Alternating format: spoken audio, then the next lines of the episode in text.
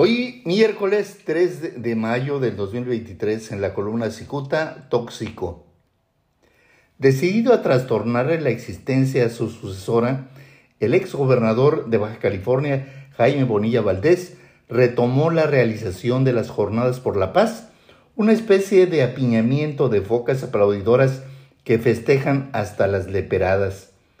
Y la gobernadora le revira y se carcajea de Bonilla e incluso lo llama exgobernador tóxico.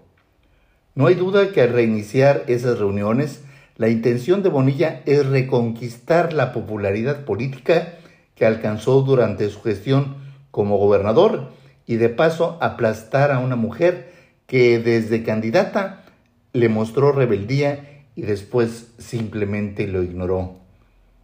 Hace un par de semanas Bonilla Valdés reinició sus baños de pueblo y sin duda logró sacudir el avispero, pues abordó el trágico tema de los jóvenes desaparecidos en un antro de Mexicali.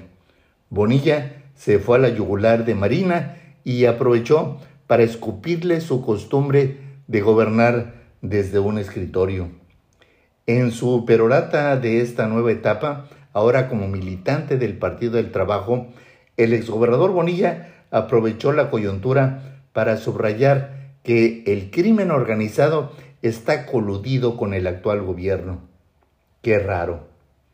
Con la resonancia de las bocinas, el hombre de pelo blanco subrayó que el crimen organizado es responsable de la desaparición de tres jóvenes del bar Shots la noche del sábado 8 de abril. Habrá que señalar que Bonilla se fue de boca a referir que se dice que la gobernadora Marina del Pilar Ávila es socia de ese centro de diversión y con ello logró que los presentes lanzaran todo género de insultos hacia la gobernadora. Por eso, ¿acaso la gobernadora ubicó a Bonilla como tóxico?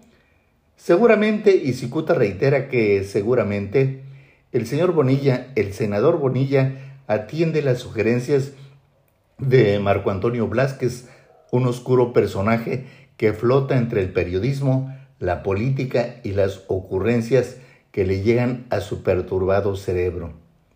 Blasquez es ahora mismo diputado local por el PT y su costumbre es arreglar las cosas a través de insultos, difamaciones e intrigas. Si Blasquez aconsejó a Bonilla que se le fuera la garganta a la gobernadora, entonces este hombre comete un graso error. Hasta el más ingenuo sabe que la intención de fondo es fastidiarle la existencia a la gobernadora y para ello pretende convertirse en alcalde de Tijuana. Bonilla sabe, seguro que Blasquez lo alimenta en su resentimiento, que desde allí tendrá un extraordinario foro para exhibir los hierros de su enemiga, la gobernadora.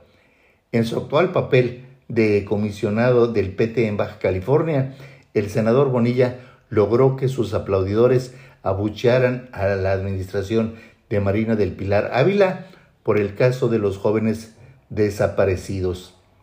Incluso para algunos de sus seguidores está claro que desde una perspectiva futurista, desde la presidencia municipal de Tijuana, Bonilla podrá maniobrar a placer contra la gobernadora.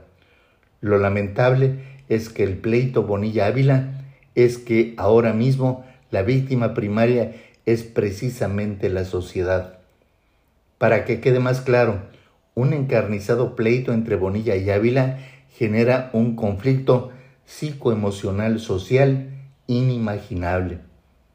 No hay duda que Jaime Bonilla busca legítimamente ejercer sus derechos políticos, aunque también es cierto que debiera cuidar las estrategias que utiliza.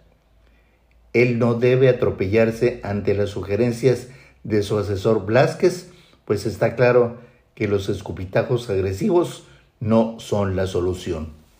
Muchas gracias, les saluda Jaime Flores.